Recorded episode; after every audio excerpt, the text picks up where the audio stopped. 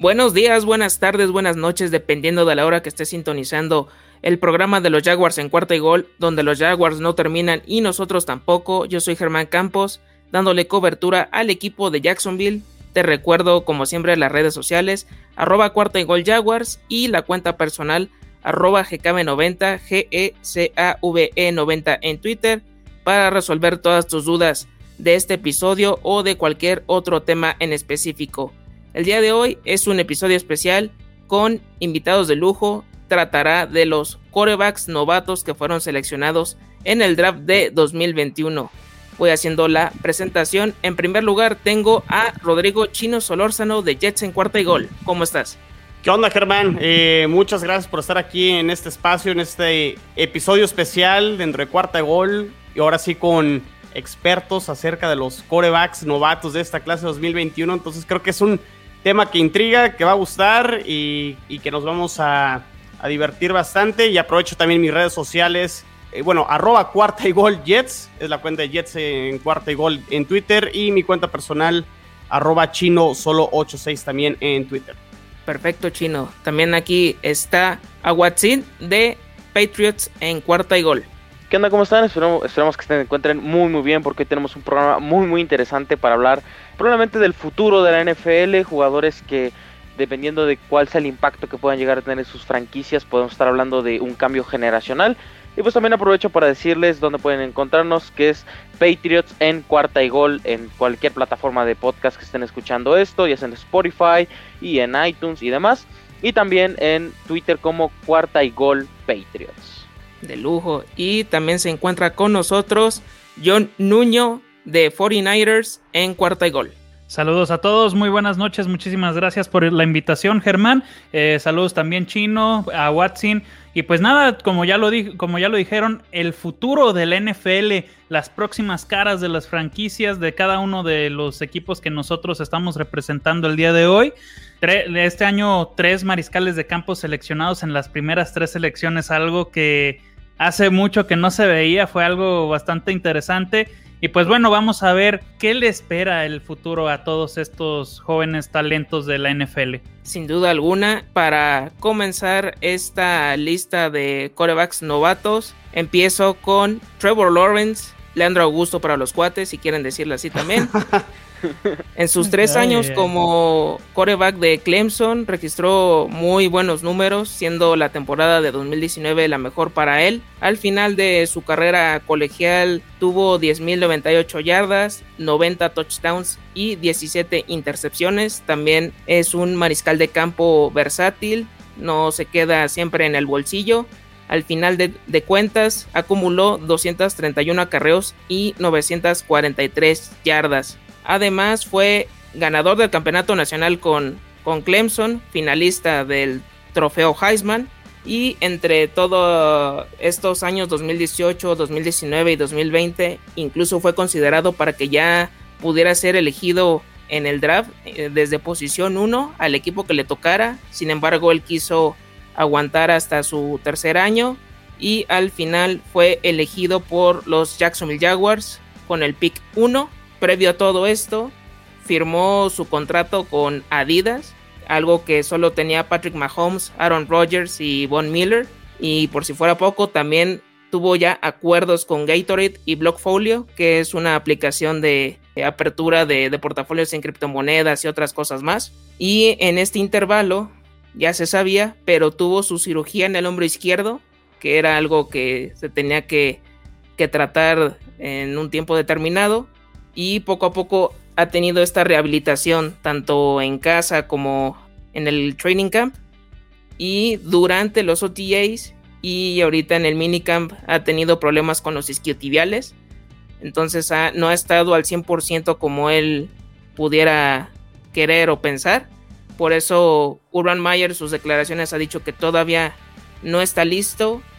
Se ha visto muy bien en, en zona de gol es el, también el proceso de aprendizaje, también ha tenido pick en, en estos entrenamientos y después de tanta espera firmó su contratazo de 36.8 millones de dólares, incluido un bono de 24.1 millones de dólares y este se le pagará 15 días después si se le considera que pasó todas las pruebas físicas y no existe una cláusula de compensación. Ahorita con su llegada, si todo sale bien, yo creo que debería iniciar desde la semana 1 para debutar contra los Houston Texans. Yo vaticino que puede tener entre 25 o 30 pases de anotación. Va a estar muy lejos todavía del récord establecido por este crack incomprendido como es Blake Bortles. De yardaje todavía también va a estar lejos. Va a estar entre las 3.500, 4.000 yardas. De intercepciones yo creo que va a oscilar entre las 10 y las 15. Va ahora sí a tener estas derrotas de forma consecutiva, algo que no tuvo en su época colegial. Un récord de 34-2. Todas fueron en fases finales. Tiene que demostrar que tiene esa mentalidad, que, que es lo que también ya ya sufrió Joe Burrow. Él llegó un, tiempo, un momento que ya no, no podía soportar tantos traspiés, pero demostró que, que tenía con qué para hacerse de un lugar en la NFL. Definitivamente es el prospecto que, bueno, para muchos, desde Andrew Locke o incluso desde John Elway, es el coreback prospecto que no puedes dejar ir y que en teoría es lo garantizado. Es decir, es de su piso bastante, bastante alto y realmente debería de funcionar de inmediato. Coincido contigo, Germán, con el tema de el nivel de la NFL comparado con el colegial es totalmente abismal y probablemente va a empezar a ver primeros tropiezos, va a tener más derrotas, va a ser su primer año, cosa que suele suceder, ¿no? Con todos los corebacks eh, novatos. Sin embargo, pues bueno, las cualidades y las aptitudes de él, eh, tú lo, mencionaste muy bien, o sea, no solo lanza bien, también te ataca por tierra, una nueva tendencia, ¿no? Cada vez es el perfil que varios equipos empiezan a, buscar. Creo que ya el, coreback de bolsillo, digo, el, el mejor de todos los tiempos lo sigue ganando de esa manera que es Tom Brady, pero los demás corebacks, digo, Mahomes es un coreback móvil, Lamar Jackson es un coreback móvil, el caso de Josh Allen, Kyler Murray también, y creo que pues Trevor Lawrence cumple con eso. A mí lo único que me preocupa, Germán, y no sé qué piensen tanto a Watson y, John al respecto, es la situación que yo percibo, y a lo mejor Germán, ahorita tú me, puedes decir, ¿sabes qué chino? Estás totalmente en un error. Pero a mí me da la percepción que hay ciertas cosas con Urban Meyer a lo largo de, de este offseason, desde que lo firmaron, que creo que no las ha manejado de la manera correcta. Es obvio que Trevor Lawrence debe ser el titular en la semana 1, pero por ahí hubo creo que una declaración donde se dijo que vamos a ver quién va a ser el coreback titular. Digo, no sé si tanto como un rumor o realmente nomás como para jugar un poquito con la prensa, pero bueno, creo que es obvio y no deberían de hacer creo que ese tipo de declaraciones. Y el otro tema también, eh, lo que sucedió con un coach de, creo que es acondicionamiento que duró creo que uno o dos días y lo terminan despidiendo por ahí un tema como de, racismo. Yo no sé cómo lo habrá percibido el, el, equipo en general a esa situación. Terminan tomando la decisión rápido y se deshacen de él.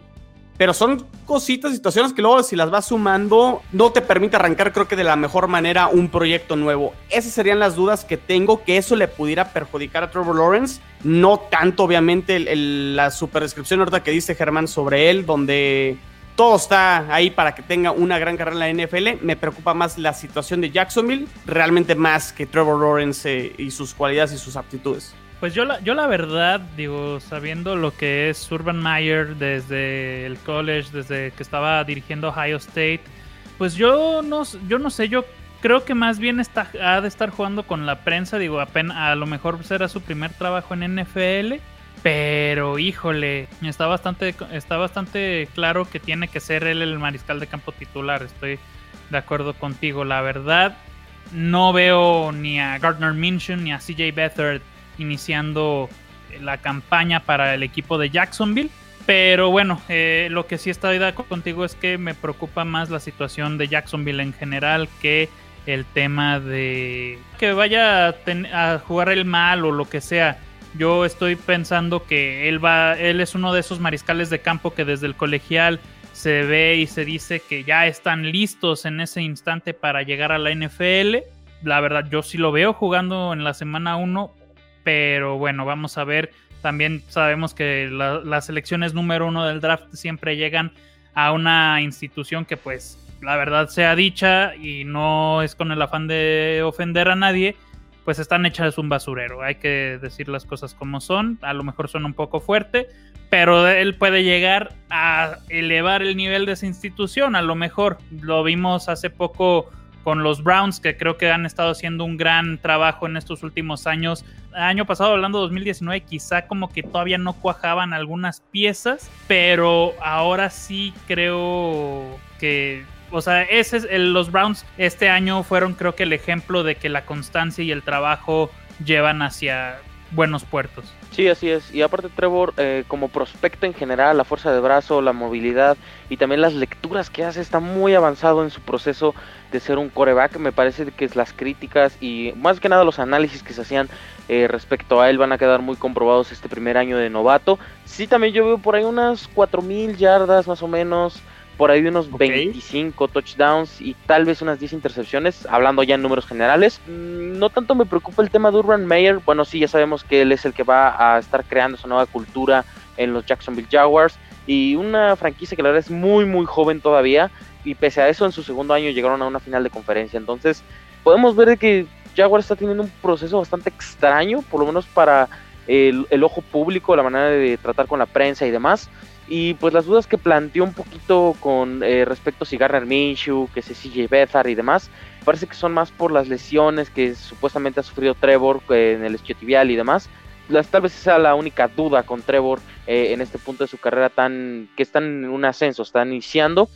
Y también hablar un poquito de las armas de Jacksonville. Me parece que Marvin Jones va a ser el mejor amigo de Trevor en zona roja y básicamente en cualquier zona del campo. Me parece un receptor bastante completo, bastante infravalorado desde que estaba en Detroit. Y también me gusta bastante eh, DJ Shark, por ahí bajó un poco sus números. El mismo Urban Meyer, volviendo al tema del head coach, lo criticó bastante hace un par de semanas. Y me parece que un poco injustificado por su físico, ya que es un receptor, pues la verdad, sí muy liviano, pero bastante ágil, bastante rápido y que hace muy buenos cortes. Y pues bueno, Travis Etienne también como un posible wide receiver extra por ahí que están fogueando ahí en Jaguars, que a mí en lo personal odié completamente ese pick en primera ronda. de James Robinson, sí, todos, que a mí me parece un corredor espectacular. Y pues claro, el ídolo, el gran y único. No te ahogues, a Watsi, no te ahogues. perdón, perdón, tengo un par de, problemas. Se me acaba de ir el nombre de este gran Tyren, ¿cómo se llamaba? ¿Alguien me lo recuerda el número de este, ídolo? Tim Tebow. Tim Tebow. Tim ah, la sí, manía creo que ese es el principal problema que está teniendo Ron Meyer, ¿eh? Pues muchos suponemos que lo trajo para hacer una cortina de humo, para que no tuviera, digamos, la presión con Trevor Lawrence y al final de cuentas ha sido nomás una distracción, me parece. Creo yo que no, Tim Tebow es básicamente tu mejor Tyren en este momento, o por lo menos el más conocido, eh, si es un problema en la posición. Sí, ha sido una de las debilidades de Jacksonville en los últimos años. El último tight end decente fue Mercedes Lewis y ya tiene rato que se fue. Han estado probando con Geoff Swain, con Tyler Eifert que no cuajó su proyecto, con lo de O'Shaughnessy que ahorita lo volvieron a repescar. Ahorita trajeron a Chris Mangers de Carolina y el tight end Luke Farrell del draft 2021. Es una posición que sí hace falta todavía apuntalar a, a futuro. Y con lo que comentan sí coincido totalmente con lo de Urban Meyer esas decisiones extrañas que todavía parece que no está adaptado a, la NFL, parece que vive en otra realidad, no sé si se pueda decir de alguna forma, pero ojalá eso sea un aprendizaje para él y que entienda cómo, cómo se va manejando la liga. En cuanto a, a las armas, también creo que está bastante competitivo. Hay unos dos que tres nombres, tanto del draft como de la agencia libre, que sí te llaman la atención, pero los demás como que son de, bajo perfil. Entonces yo creo que poco a poco van a ir eh, haciendo este proyecto sólido. Y lo que sí, lo que sí me genera preocupación más que nada a futuro es lo de, del gerente general de Trent Balky con sus antecedentes en San Francisco no me gustó mucho, pero ojalá que pueda tener en esta segunda oportunidad mejores tomas de, decisiones para los jugadores. Pero esta, en, resumen, es lo que puede ver Trevor Lawrence en la NFL con los Jacksonville Jaguars. Continuamos con Chino Solórzano para presentar a Zach Wilson. Zach Wilson de BYU, un prospecto que dio ahorita, si quieren, entramos en al, detalle de sus números en Birmingham Young University. un coreback que no se hablaba de él el año pasado. O sea, Germán, digo, tú y yo, pues viéndolo desde el punto de vista como fans, quitando el, tema como de analistas de, cada uno de, los equipos que, estamos cubriendo, pues fue una carrera codo a codo para ver qué se hacía de, de este pick número uno, ¿no? Y pues obviamente cantado siempre estuvo Trevor Lawrence y el segundo siempre fue Justin Fields. Y el caso de Zach Wilson, creo que eh, yo, yo lo he comentado, no es que Justin Fields haya hecho las cosas mal como para bajar sus eh, credenciales e incluso pues para que haya caído tanto en el, en el draft de, este año. Zach Wilson tiene una super gran temporada 2020 eh, lanzando para 3.692 yardas, 33 touchdowns, 3 intercepciones nada más. Intercepciones incluso que fueron prácticamente en Aves Marías. Habla muy bien de que protegió eh, el, balón bastante bien Zach Wilson, pero lo que más llamó la atención de él fue la versatilidad que tiene para lanzar el balón de diferentes ángulos. Eh, las comparaciones luego, luego fueron con Patrick Mahomes, con Aaron Rodgers. Yo le he comentado, calma con esas comparaciones, no empecemos a inflar a los corebacks cuando todavía ni siquiera han tenido el primer snap como profesional. Sin embargo, lo que se ha visto y se ha mostrado, de acuerdo a los reportes en Nueva York con, Zach Wilson en los OTAs, y en el rookie minicamp es que no se ve como novato, o sea, que se ve bajo control. Es un sistema ofensivo el que va a implementar Mike LaFleur que se parece mucho a lo que tuvo en BYU. Entonces, por esa parte, creo que no le va a costar trabajo aprenderse el playbook. Y eso creo que es importante, ¿no? O sea, es decir, tus cualidades y tus aptitudes que encajen con lo que te va a pedir el coordinador ofensivo, esta nueva ofensiva que van a traer, que es la famosísima West Coast Offense que viene de San Francisco,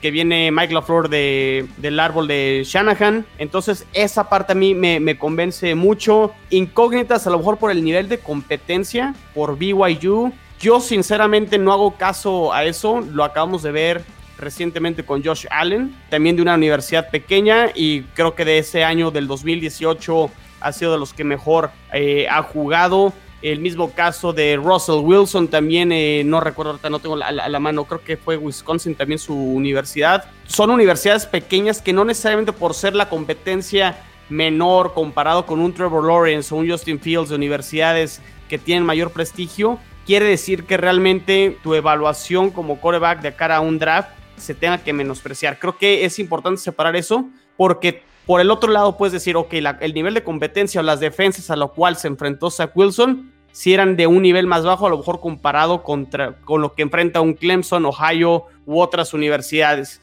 Pero podemos decir a lo mejor que también el roster o el equipo que tiene Zach Wilson en BYU, pues es de un nivel también bajo. Entonces, es decir, hizo que sus receptores en, en BYU lucieran y creo que eso también es cosa de, de resaltar un coreback pues que no se ha metido en problemas, que no ha habido temas por ahí extra cancha, que luego de repente eso la prensa de Nueva York siempre está buscando la primerita para podérselo comer vivo. Y pues realmente expectativas en cuanto a números o qué esperar de, de Zach Wilson, no lo sé, no, no, no lo sé, de repente aventurarme a, a touchdowns y a, y a intercepciones me cuesta, me cuesta trabajo yo creo que también coincido, hay más o menos con la proyección de intercepciones, sobre todo con la que dice Germán, entre 10, 12, 15, creo que ya se me empieza a hacer bastante porque ya le estás tirando prácticamente a una intercepción por, por, partido, Pero sí me gustaría que lanzara arriba de 24 eh, touchdowns, 23, 24 touchdowns, me, gustaría verlo. Creo que va a ser una ofensiva que va a recaer más en el juego terrestre, entonces no sé qué tan agresivo van, vayan a llevar a Zach Wilson las primeras semanas. Definitivamente es una situación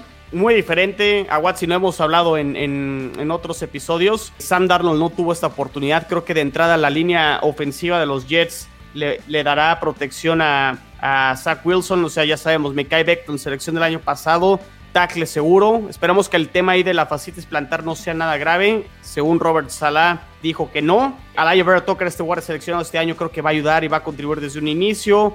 en un centro cumplidor. La posición de guardia derecho me preocupa. Y la llegada reciente ahora de Morgan Moses. Entonces, una línea ofensiva no top 5, no top 10, pero creo que puede ser promedio este año. Es mucho más de lo que han tenido los Jets en, años anteriores. Y las armas creo que también son no top, pero al menos es mucho mejor que lo que tenía eh, Sam Darnold. Creo que la llegada de Corey Davis, que viene de Tennessee, me gusta mucho. Tú, Germán, lo tuviste como rival en los Titans. Creo que tuvo una muy buena temporada el año pasado. Jameson Crowder reestructuró su contrato. Es un arma, es una arma muy, muy buena. Creo que lo utilizarán mucho en terceras oportunidades. Se espera mucho de Elijah Moore. Según reportes, el mejor jugador al momento en los campos de entrenamiento. Pudiera ser la gran arma de, de Zach Wilson.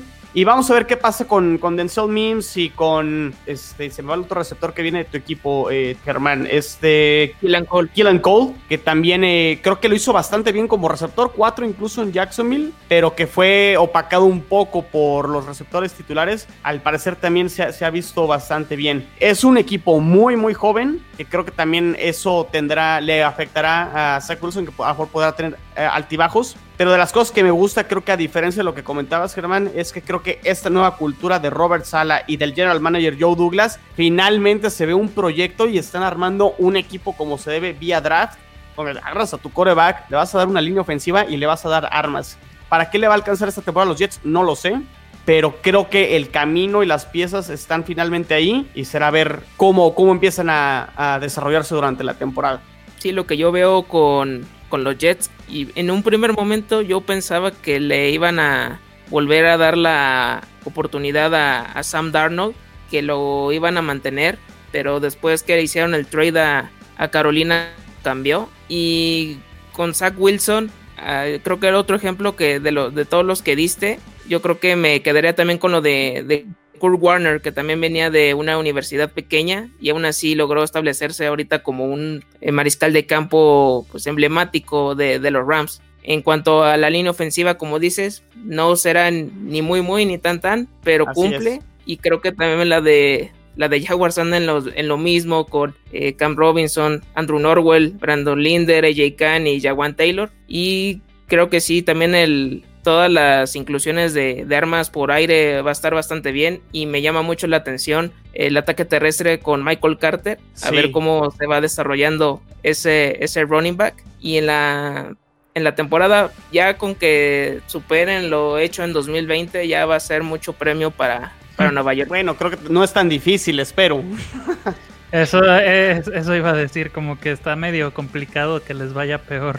Imagínate sí, sí, sí. que les vaya no, peor. Y menos, con este roster, la verdad. Exacto. Eh, impresiones de Sam, Zach Wilson, porque yo, yo he escuchado eh, opiniones divididas eh, sobre que los Jets tenían que haber escogido a lo mejor a Trey Lance o Justin Fields. A veces, a lo mejor, un, uno como aficionado a veces de los Jets, e incluso cuando lee tanto de Zach Wilson, de repente lo llegan a inflar. ¿Les gusta, no les gusta? ¿Les gusta el prospecto? Eh, ¿Qué opinan de él? Sí coinciden conmigo que fue un prospecto que salió de la nada y que, que incluso a lo mejor si hubiera tenido el, la constancia o, o, o, los mismos resultados, porque, o sea, el, el, tema con Zach Wilson es que viene de menos a más y el caso de Trevor Lawrence es prácticamente el mismo nivel de durante tres años. Coinciden que a lo mejor si hubiera tenido un, un, un, nivel parecido, a lo mejor Zach Wilson hubiera competido a lo mejor tú por tú con Trevor Lawrence para ser el número uno. Mm, no, la verdad. O muy difícil. O Trevor Lawrence sí está muy separado. Yo sí lo veo muy separado a Trevor Lawrence. Es que ve, estoy de acuerdo contigo en que el tema de que venga de una escuela más chica no tiene nada que ver. Digo, eh, yo hablando de 49ers ahorita iba a hacer un comentario también al respecto. Pero de todos modos, yo, yo la verdad antes del draft, yo decía, si le llega a caer a 49ers Zach Wilson, si de pura chiripa Jets lo deja pasar, ese es, mi, ese es nuestro chico. Yo la verdad, okay. con cualquiera de los tres que fuera Zach Wilson, Trey Lance o Justin Fields, la verdad yo me hubiera dado por bien servido. El único que no me hubiera gustado que llegara y no por ser mal mariscal de campo, sino porque pues ya en un en el, en el roster del equipo tienes a uno de características similares es Mac Jones. No, no te preocupes eh, a Watson, no es que quiera que le vaya a ir mal, pero honestamente lo veo muy similar a Jimmy Garoppolo como para querer tomarlo a él para mejorar al equipo, ¿no? O al menos en cuanto a características de juego, vaya. Ok. Sí, así es. Y a mí me gusta mucho Zach Wilson, me gusta mucho la fuerza de brazo, la precisión que tiene mejorable, la verdad. Evidentemente muchos dicen que la precisión no se mejora, sino que se nace con ella. Bueno, veremos. Uh, Josh Allen tenía unos promedios espantosos de eh, pases completos.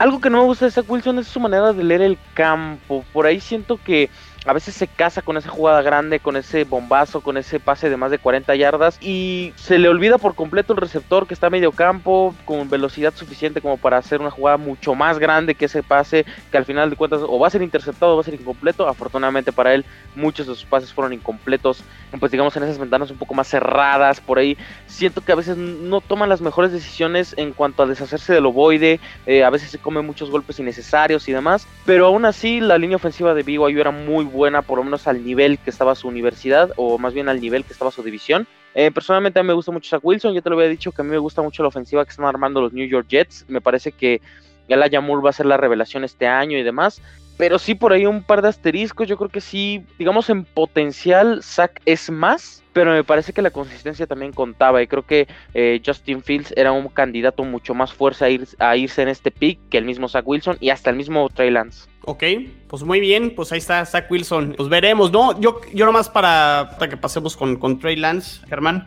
Si yo algo aprendí del 2018 es que las opiniones que tengamos de los corebacks novatos puedes quedar como un auténtico payaso ahorita y, o sea, después o sea, cualquier cosa puede suceder, ¿no? Y, en gran parte creo que influye a lo que comentábamos ahorita con Drew Lawrence, a la situación a la que llegas, ¿no? A lo mejor puede ser el mejor prospecto, pero la situación no es la correcta. A lo mejor uno de estos corebacks termina siendo el Josh Rosen de esta generación, ¿no? No lo sabemos. El más libre. Eh, o, casos como el de Sam Darnold, ¿no? Que a lo mejor seguimos sin saber cuál es el verdadero nivel de, de Sam Darnold después de tres años. No, no lo sabemos, ¿no? O sea, está bien, obviamente necesitamos dar una opinión, hacer una proyección, si nos gusta o no nos gusta, pero pues por ahí estuvo un chico Lamar Jackson en la selección 32 y terminó siendo prácticamente el mejor de esa clase. O quarterbacks en otras rondas, ¿no? Entonces creo que a lo mejor con, con ese tema pues hay que tener calma y paciencia, o sea, realmente a lo mejor no vamos a encontrar o a descifrar realmente de qué están hechos estos quarterbacks en el primer año.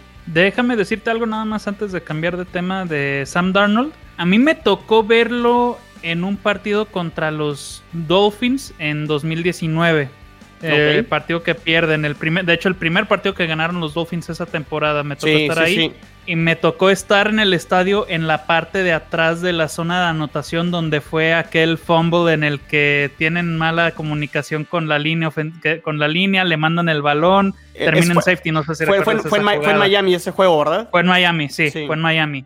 Yo la verdad, desde ese juego nunca he logrado convencerme de que Sam, nunca logré convencerme otra vez de que Sam Darnold era verdaderamente lo que necesitaban los Jets. Antes de ese juego yo lo defendía muchísimo, yo la verdad era alguien de que, ok, está llega, o sea, es un mariscal de campo que le está costando trabajo, pero porque la verdad, pues la verdad se ha dicha, en ese momento estaban hecho un basurero los Jets. A partir de ese juego, la verdad se me acabaron los argumentos como para defenderlo, porque no solamente fue esa jugada, o sea, esa jugada es como la icónica, pero un partido pésimo, la verdad, ese día. Sí, yo, yo también lo, lo defendí hasta donde pude defenderlo, hasta donde pude estirar la, la liga. Llegó un momento en que dije, a ver, ok, si Adam Gates es el peor coach de todos los tiempos, de toda la historia, de, de lo que ustedes quieran. Sí, faltaba talento, pero era imposible no responsabilizar a Sam Darnold. O sea, esa parte de, muchos que lo defendían, llegó un momento, sobre todo la temporada pasada, que dije, a ver, Sam Darnold fue el peor coreback de la temporada pasada. Y muchos dicen, no, van a ver cómo la va a romper en Panteras. O sea, sí, tiene mucho espacio para, para, para mejorar. ¿Qué tanto va a mejorar? O sea, va a ser realmente el coreback del futuro de las Panteras va a ser un coreback top 15, top 20, no lo sé. Pero bueno, es tema punto y aparte lo de Sam Darnold, ya no está con los Jets. Pero sí, interesante también siempre ver como la perspectiva de otros analistas al respecto sobre este Sam Darnold y, y a veces sí, pues coincidimos. Creo que estamos ahí en la misma, John. Sí, sí, sí. no, la verdad que sí, pero bueno. Si quieren, no sé, a Watson, ¿quieres darle con, con Mac Jones o le doy acá con Trey Lance? Eh, vamos por orden de pick, vamos con Trey Lance. Va, perfecto. Pues vámonos por orden de pick.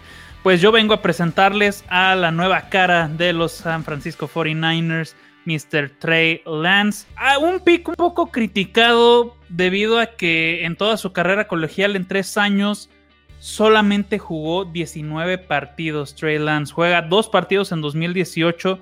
La temporada completa la juega en 2019. Es campeón nacional no de la College, eh, de la Football Bowl Subdivision, estaba él en la Football Championship Subdivision, que es la, sigue siendo División 1, pero no exactamente. Es viene de North Dakota State, la misma universidad de la que salió Carson Wentz, que bueno, sabemos que en su pico fue candidato al jugador más valioso de la temporada. Él fue uno de los principales causantes que ese equipo de las Águilas de Filadelfia llegara al Super Bowl. Después se lesiona lastimosamente y en la postemporada pues Nick Foles canalizó a su Tom Brady interno y tuvo una postemporada endemoniada. Pero ese no es el tema. Trey Lance es un jugador que hasta, hasta, hasta la preparatoria jugaba como running back. Él no era un jugador mariscal de campo. Hasta que llega a la preparatoria lo ponen en esa posición. Es de estos mariscales de campo nueva camada super móviles que les gusta correr. Digo, a final de cuentas no salió tan correlón en la universidad como podrías esperar de un cuate que terminó siendo un que fue un running back hasta antes de la preparatoria. Pero puedes, se puede decir que él es un mariscal de campo que si necesitas que te escape, que se escape, lo va a lograr, va a lograr alargar las jugadas, lo veo algo así como un tipo Russell Wilson, un tipo Kyler Murray, a lo mejor me estoy yendo muy alto, pero ese tipo de mariscales de campo, móviles, con buen brazo, durante su, durante su tiempo en, en la universidad, pues termina siendo el mariscal de campo con el mejor porcentaje de pases completos eh, en, una sola temporada, 66.9 pases completos, esto con al menos 200 intentos. Y pues también hay que decirlo que el año pasado le jugó chueco, ahora sí que el universo, le jugó chueco el mundo. Todos, no hace falta que les recuerde acerca de la pandemia que seguimos viviendo en este momento. Y solamente jugó un partido, el único partido que jugó North Dakota State el año pasado verdaderamente lamentable lo que termina siendo su carrera colegial el final, pero a final de cuentas es algo de lo que todos, todos tienen que estar de acuerdo. todos, todos tienen que lidiar en estos momentos y bueno, a mí me pareció un buen pick, a mí me agrada. Lo que decía hace rato de Mac Jones no es que no me no es que me desagrade Mac Jones, sino que lo veo al, lo veo un cuate que a nivel NFL puede pecar de los mismos problemas de Jimmy Garoppolo, que sabemos que las temporadas anteriores pues se ha lesionado bastante, en parte porque no es un mariscal de campo que sabe correr.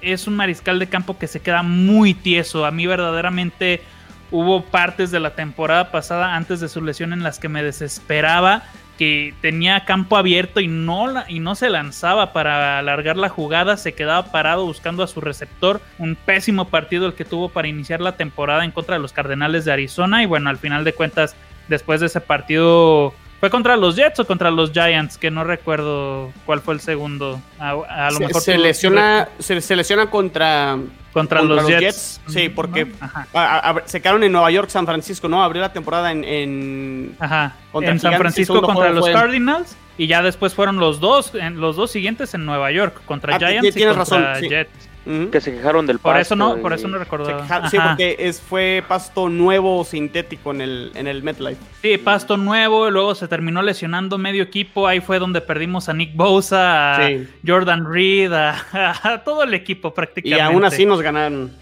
Exacto, sí, no, eso, por eso te digo que es punto y aparte. La verdad les deseo a los Jets y a todos los equipos que, a todos nuestros equipos que bueno, si pudieron escoger tan alto en el draft fue porque la temporada pasada no fue, pues digamos que la mejor. Pero bueno, esa es mi opinión acerca de Treyland, no sé ustedes cómo lo vean. Yo la verdad, ah, sí, antes de darles la palabra, yo la verdad no creo que juegue esta temporada, si no es hasta la semana 17. Yo lo veo algo así como una relación tipo Alex Smith, Patrick Mahomes, entre Jimmy Garoppolo y Trey Lance. Yo creo que esta, este año lo van a desarrollar, lo van a poner como suplente y si acaso va a llegar a jugar hasta la semana 17, ah, no es cierto, 18, perdón, eh, ¿de qué estoy hablando? Ya tenemos una semana más. Y si eso es lo que yo creo que va a terminar sucediendo. Me gusta mucho, pero este año no creo que juegue y pues mucho menos va a ser eh, novato del año ni nada. A menos que otra vez se lesione Jimmy G, ahí sí ya lo vamos a ver. Sí, como mencionas, John, salvo una tragedia, si lo respetan las lesiones, no solo a Jimmy G, sino a, todos los elementos de, San Francisco, está prácticamente armado. Es un equipo contendiente de la conferencia nacional. No sé eh, si podría colocarse como comodín o hasta líder de la división. Todo depende cómo se vaya desarrollando. Que estén El tema es que nuestra división es encanijadamente complicada. Muy difícil. Sí, está bastante difícil. Y yo creo que Trey Lance me imagino que a lo mejor lo podrían meter antes, en dado caso que no les agrade el funcionamiento de, de Garópolo semana 13-14, no, no lo vería mal. E incluso si tratan de debutarlo hasta la temporada 2022, no, no estaría nada mal, porque necesitan todavía que, que se siga fogueando y que Jimmy G cumpla su ciclo ya con, con San Francisco, que para mí no, no es un mal coreback, pero las lesiones lo han marcado bastante y hasta se decía que podía regresar a, a, Nueva Inglaterra con Bill Belichick, pero al final de cuentas no, no se dio ese trade. Afortunadamente. y me llamó mucho la atención desde un principio que, que, los 49ers hayan subido tanto en el draft por, por ese pick, o sea, que hayan hecho ese, esa inversión tan fuerte. Y sí, por toda una novela. Todo, ahora sí que también incluso hasta Aaron Rodgers salió ahí también incluido en, en eso en esa novela porque eh, con Denver, con Chicago y con todo equipo que ustedes quisieran, pero al final de cuentas todavía lo de Aaron Rodgers está sigue su curso. Pero sí, e, este prospecto me, me gusta muchísimo. Le ayudó mucho el, el, mostrarse con todos los coaches y que vieran que el no disputar ese, este, ese año, aún así él seguía intacto y podía demostrar de lo, de lo que era capaz. Yo, yo sí lo veo así como un mini Lamar como, como mencionaste y ojalá que si todo sale bien, no, no me extrañaría que tarde o temprano vuelvan a estar en finales de,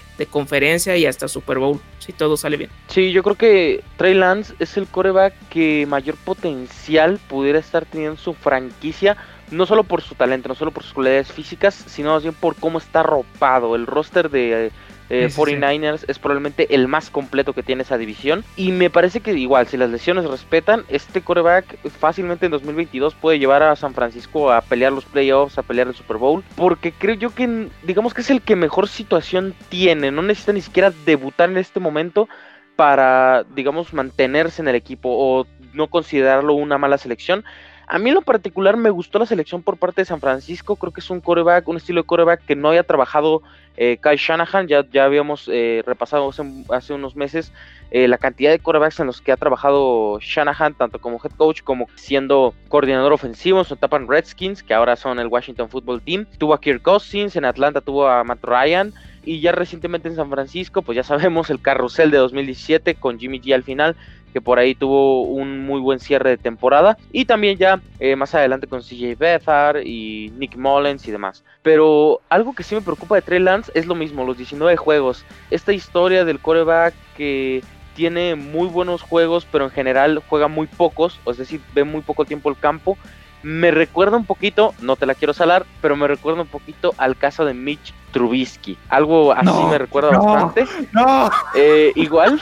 No, no te estoy diciendo que va a ser así. Me va a dar algo. Respira, respira. Ah. Llama al equipo médico de corte de gol, por favor.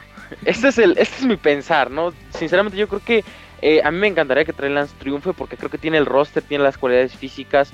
Eh, igual por ahí, igual que Zach Wilson, por ahí hay un par de decisiones que no me gustan tanto. Hay veces que sí deja bastantes yardas en el campo, pero no al nivel de un Tyson Hill que tenía el receptor completamente solo y prefirió comerse una captura. Pero bueno, eso es otro tema. Y la verdad es que yo, yo creo en el potencial de tanto el roster como de Trey Lance. Yo coincido y creo que así como ahorita di mi opinión sobre la situación a la cual llega Trevor Lawrence y dije ahorita que Zach Wilson llega a una situación, una situación de Jets que no se había visto en muchos años, donde al parecer finalmente se quitaron como mucha grilla y temas de prensa y cosas que parece que finalmente todo camina bien. Definitivamente el que cayó en la mejor situación es Trey Lance y coincido, o sea, no hay prisa de debutarlo. Shanahan domina muy bien su sistema. Si puede ganar este año con Garapolo, pues lo hará. Y al menos que se lesione o al menos que realmente pues, termine la temporada. No, no hay prisa para debutar a, Trey Lance. Pues las cualidades y las aptitudes ahí están. Aquí el tema no sabemos cuándo lo vamos a ver, pero definitivamente creo que San Francisco es una de las franquicias que mejor ha hecho las cosas. Creo que el tema ha sido las lesiones en general en todo el equipo, que no les ha permitido ser ese contendiente año tras año. O sea, el año pasado definitivamente las lesiones mató a, San Francisco. Sin embargo, fue un equipo que siempre peleó y compitió con lo que tuvo a pesar de, las lesiones. Y eso, eso me gustó mucho de... Por, por eso me gusta la llegada de Robert Sala a, los Jets, porque creo que sacó demasiado jugo a una defensa con muchísimas lesiones. Mi peloncito. ya. Ídolo. Ídolo, literal ídolo.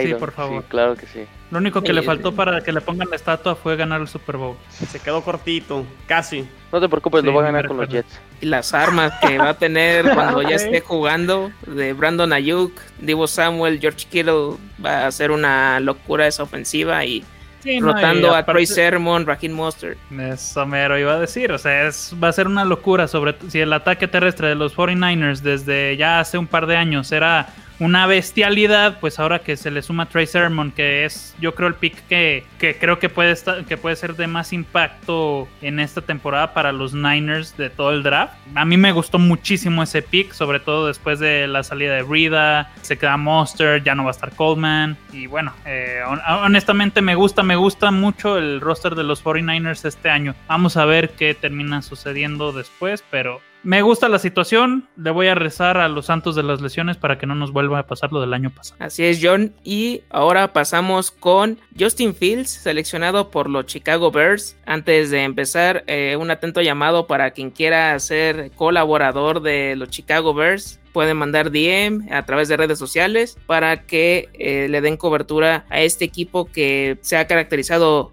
casi toda su existencia gracias a la defensiva y que ha sufrido también por seleccionar un coreback también a lo largo de los años. Ahora es este mariscal de campo proveniente de Ohio State.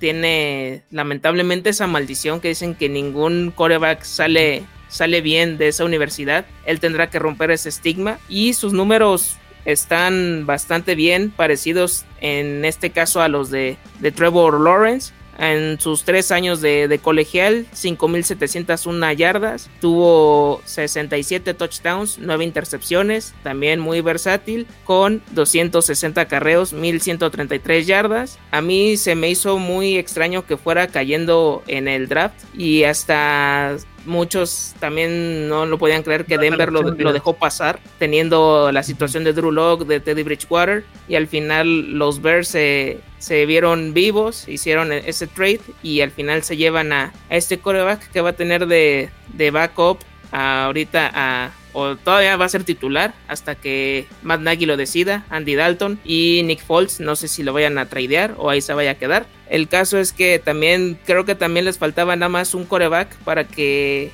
que los Bears pudieran ser algo más en esta en esta división donde prácticamente todos los años la domina Green Bay y ahora puede ser el que pueda tomar la sartén por el mango y ahora sí hacer algo más trascendente a, nivel de playoffs para mí eh, fueron los ganadores de, esa ronda, los Chicago Bears, con, con este coreback y a ver si puede demostrar todas estas cualidades que, que él tiene en la NFL. Sí, fue cayendo hace poco por una condición, me parece que en el corazón que le detectaron.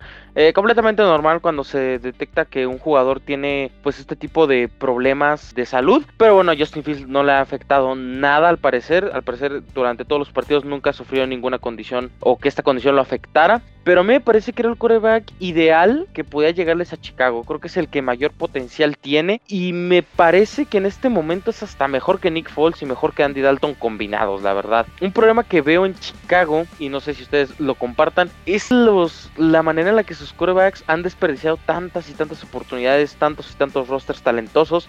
En esta agencia libre le tuvieron a Allen Robinson y pues eh, a regañadientes también quieren cambiar a Anthony Miller. No sé, la verdad me gusta mucho el equipo de Chicago como para seguir compitiendo por ese tan ansiado sueño de poder ganar en playoffs después de 10 años. Pero me parece que Justin Fields debería de iniciar ya, personalmente. Debería iniciar ya el problema es de que no sé si McNaghy, la ideología que está teniendo con Andy Dalton, no sé qué le vio a Andy Dalton para empezar. Me parece que va a desperdiciar muchos partidos. Yo creo que Justin Fields está listo para iniciar ya y está listo para competir con estos Chicago Bears que la verdad tienen un roster envidiable no solamente dentro de su división, sino que también en general en la NFL me parece un roster demasiado, demasiado competitivo como para tener a Andy Dalton en los controles. Coincido, coincido Watson. Creo que yo no sé, Matt Nagy, cuál sea el plan y yo no sé qué tan presionado esté Matt Nagy con Chicago. Es decir, se ha quedado corto, como bien lo dices, con grandes planteles, a lo mejor limitado un poco por la selección de Mitch Trubisky, que a lo mejor eso los frenó, que a lo mejor eso ya es culpa del general manager y no tanto de, de Matt Nagy. Sin embargo, creo que también es un año fundamental. Si es que quiere mantenerse como el head coach de los Chicago Bears, tendrá que ganar este año y para ganar tendrá que aventar, no sé, a Justin Fields desde la semana 1. ¿Será la decisión correcta? A lo mejor sí es mejor talento como que a comparación de Dalton y Nick Foles, que yo creo que Nick Foles va a terminar saliendo de, de, Chicago. ahora que inicien los... El tema es que le dieron un contratazo, ¿no? Ah, sí, viene, viene arrastrando el contrato de Jacksonville. ¿De cuánto fue? Ah, sí, ni me queda acordar. El primer partido lo tronaron y no hizo, no hizo nada en, en Jaguars. Perdón.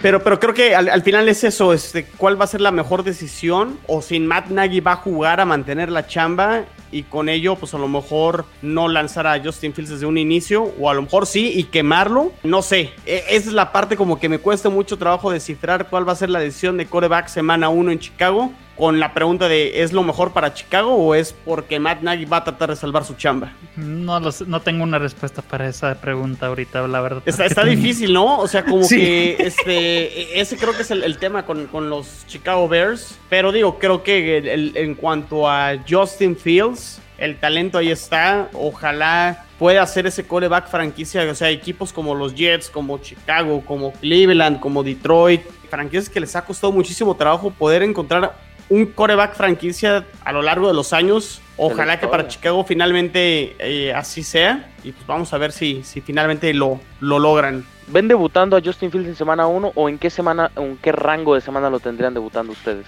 Entre las 5 y ahora sí que la última, yo lo veo debutando. Si es que debuta.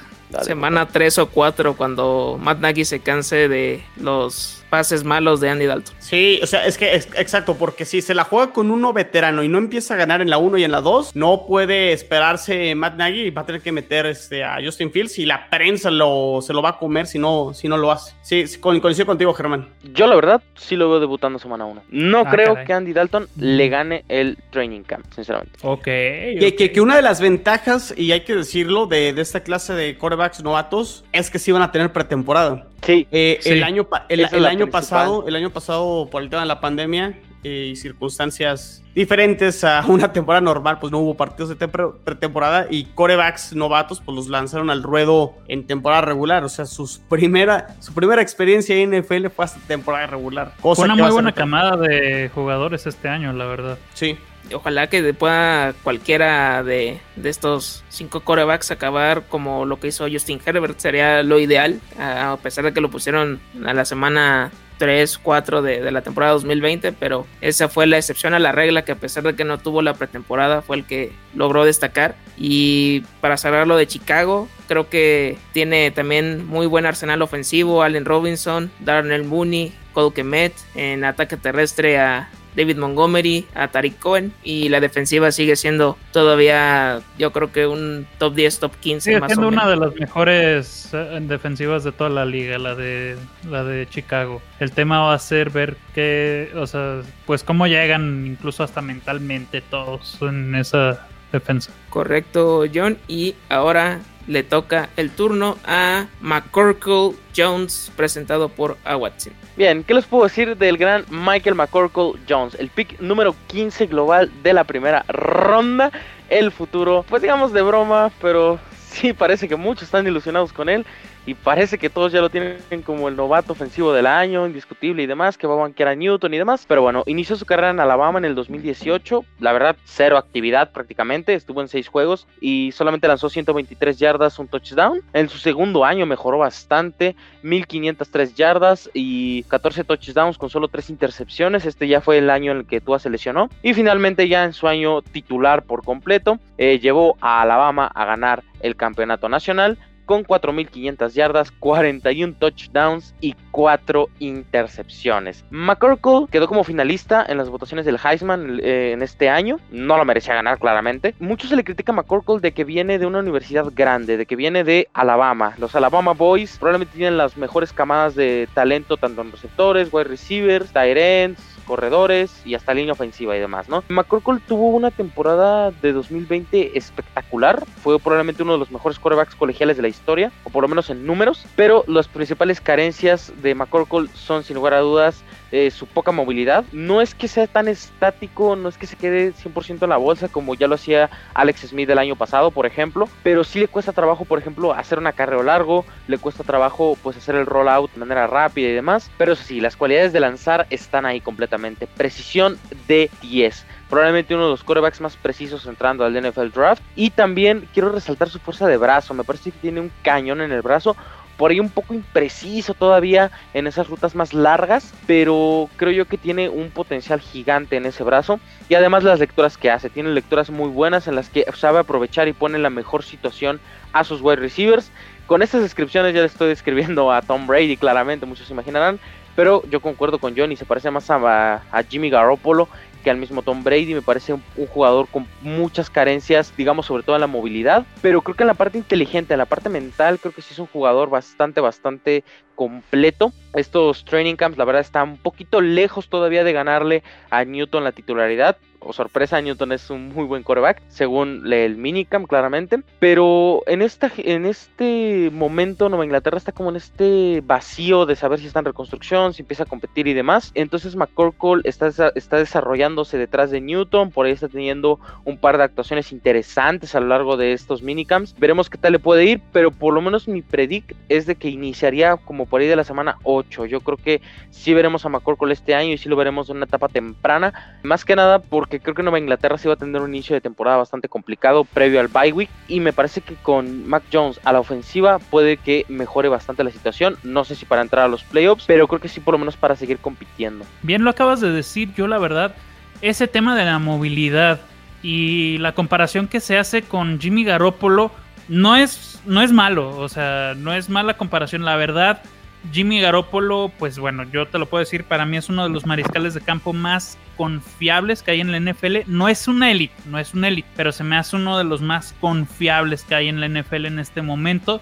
Digo, incluso desde el momento que llegó a San Francisco, pues sabemos cómo estaba hecho un desastre el equipo. Llega y gana los últimos cinco partidos de la temporada, pero después se lesiona, en fin. Y la temporada que sí jugó termina llegando al Super Bowl. Entonces, para nada se me hace una mala comparación, pero voy a lo mismo de que, ok, si ya tienes, y lo que decías hace rato de lo que decía también que me preocupaba por que los 49 lo fueran a tomar es como de ¿para qué haces un trade para tomar un cuate que muy probablemente sin hacer nada te podría llegar? Ese es el ese fue una de las uno de mis principales miedos en el draft porque se dio demasiado para que a final de cuentas terminaran tomándolo. Después sabemos esta novela que fue, pero bueno, ya eh, hablando un poquito de la situación de Mac Jones llegando a Nueva Inglaterra, me parece que después de Trey Lance llega a la segunda mejor posición de cualquiera de los mariscales de campos tomados en primera ronda. Eh, va con Bill Belichick, un entrenador legendario, un cuate que le sacó todo el potencial a un mariscal de campo que fue seleccionado en el puesto número 199 del draft. Lo hizo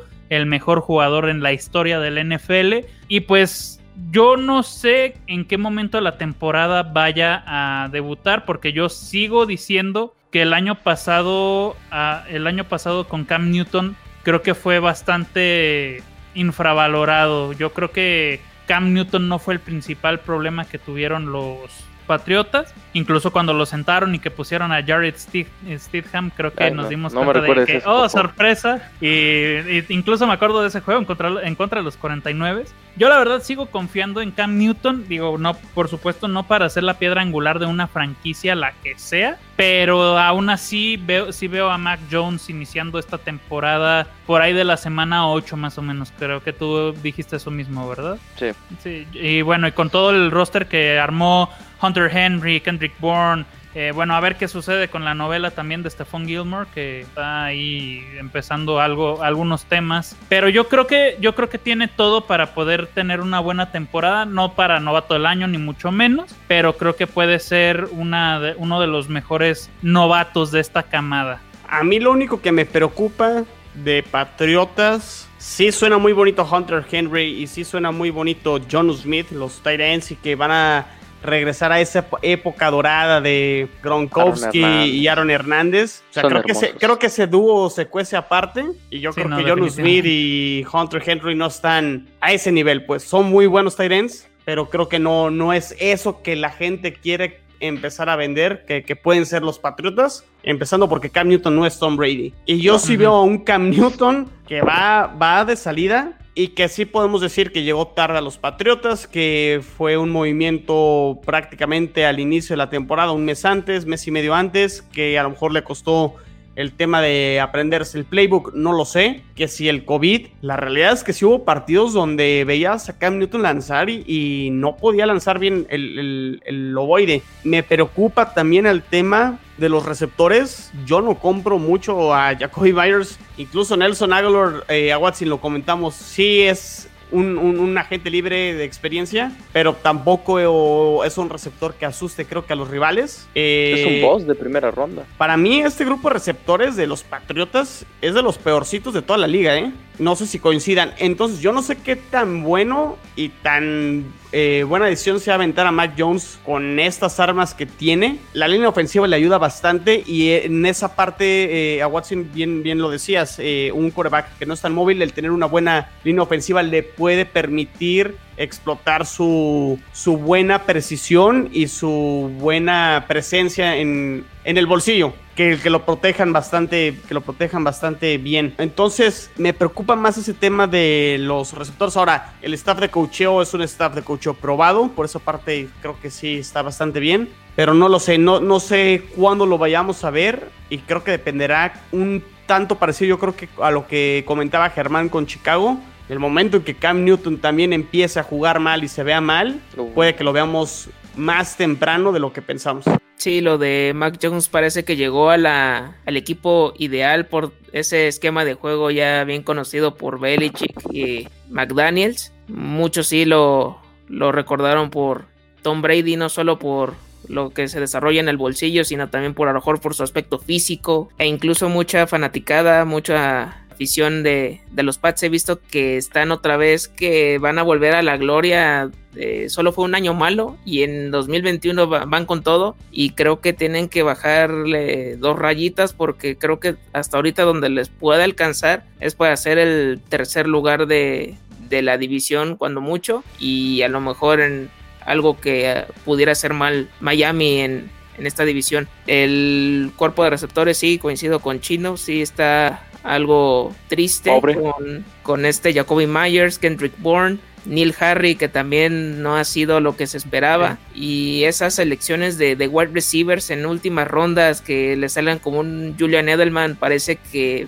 está complicado que les vuelva a salir esa fórmula, y lo de los tight ends, se me hacen muy buenos los dos, o sea, para el ahorita el nivel que se anda manejando de los Titans en la NFL, pero por lo mismo siento que uno va a opacar al otro y el que siento que va a despuntar de ahí es este John Smith, porque Hunter Henry es muy recurrente a, las lesiones y en los Chargers lo hizo bien, pero sí, sí le ha costado trabajo volver a reivindicarse. El ataque terrestre siempre ha sido un dolor de cabeza, han tenido a, muchos jugadores, ahorita es Demian Harris eh, supuestamente el número uno, llegó Ramondre Stevenson y a ver qué hacen con, con el resto de, de jugadores y también lo del opt-out de varios jugadores de la defensiva. Quiero ver qué tanto les afecta el no haber jugado el año para ver cómo se desenvuelven para la campaña de 2021 en, en esta temporada. Sí, así es. Probablemente, yo, siento que Jacoby está un poquito infravalorado. Creo que es un muy buen receptor slot. lamentablemente el año pasado, pues sí, era el receptor número uno, sorprendentemente, pero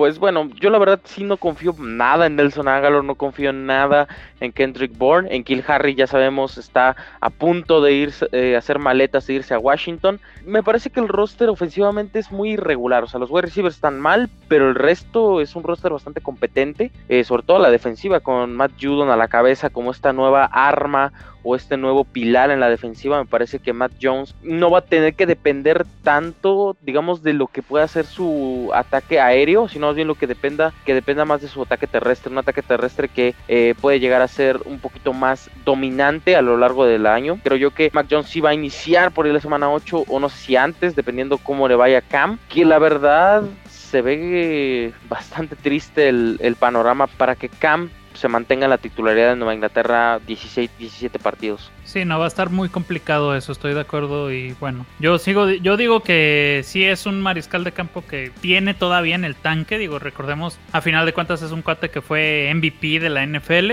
pero sí no lo veo completando la temporada, estoy de acuerdo con ustedes. Sí, va a estar complicada la, situación. Este fue el análisis de, de, los cinco corebacks novatos seleccionados en el draft de 2021. Espero que haya sido de su agrado. Solo para ir cerrando, ya como bold take o como predicción, ¿ven a los cinco jugando en la temporada 2021 o va a faltar uno o dos corebacks? No, yo no los veo a los cinco. No, yo, yo creo que sí.